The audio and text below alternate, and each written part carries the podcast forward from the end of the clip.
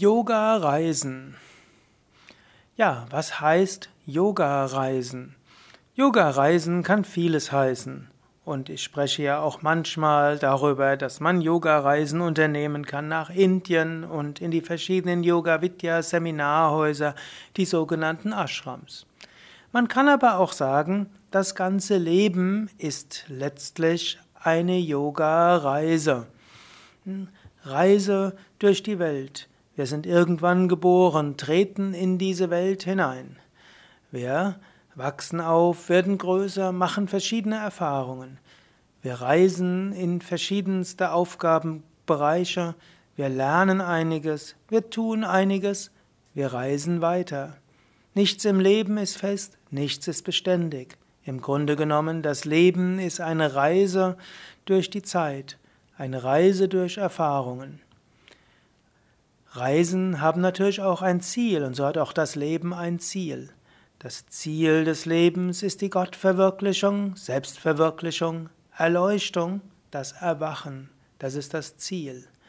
Und so ist das Leben eine Reise hin zu diesem Ziel.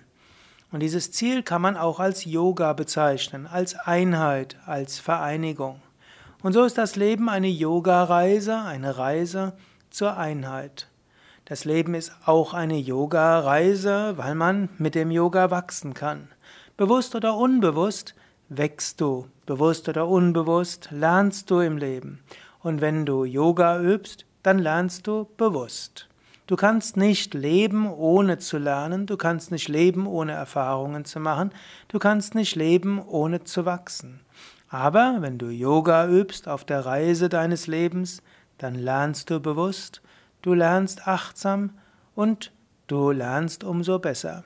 Daher Yoga zu üben, um mit der Yoga-Lebenseinstellung durchs Leben zu gehen, heißt aus dem Leben, aus dem ganzen Leben eine Yoga-Reise zu machen.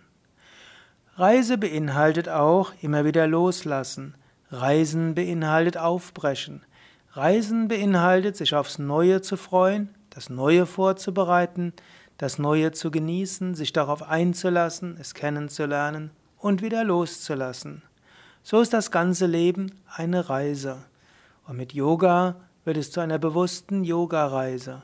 Und irgendwann landest du an deinem Ziel.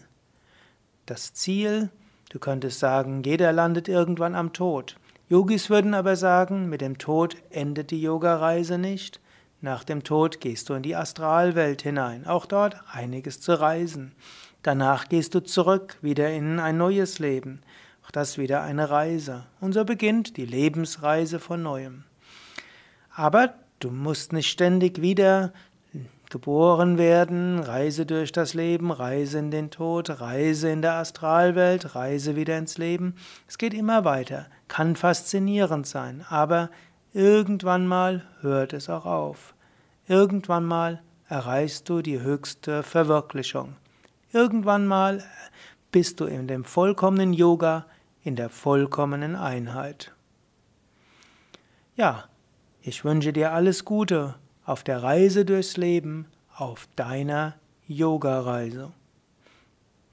Und wenn du mehr Inspiration für deine Yoga-Reise suchst, dann gehe auf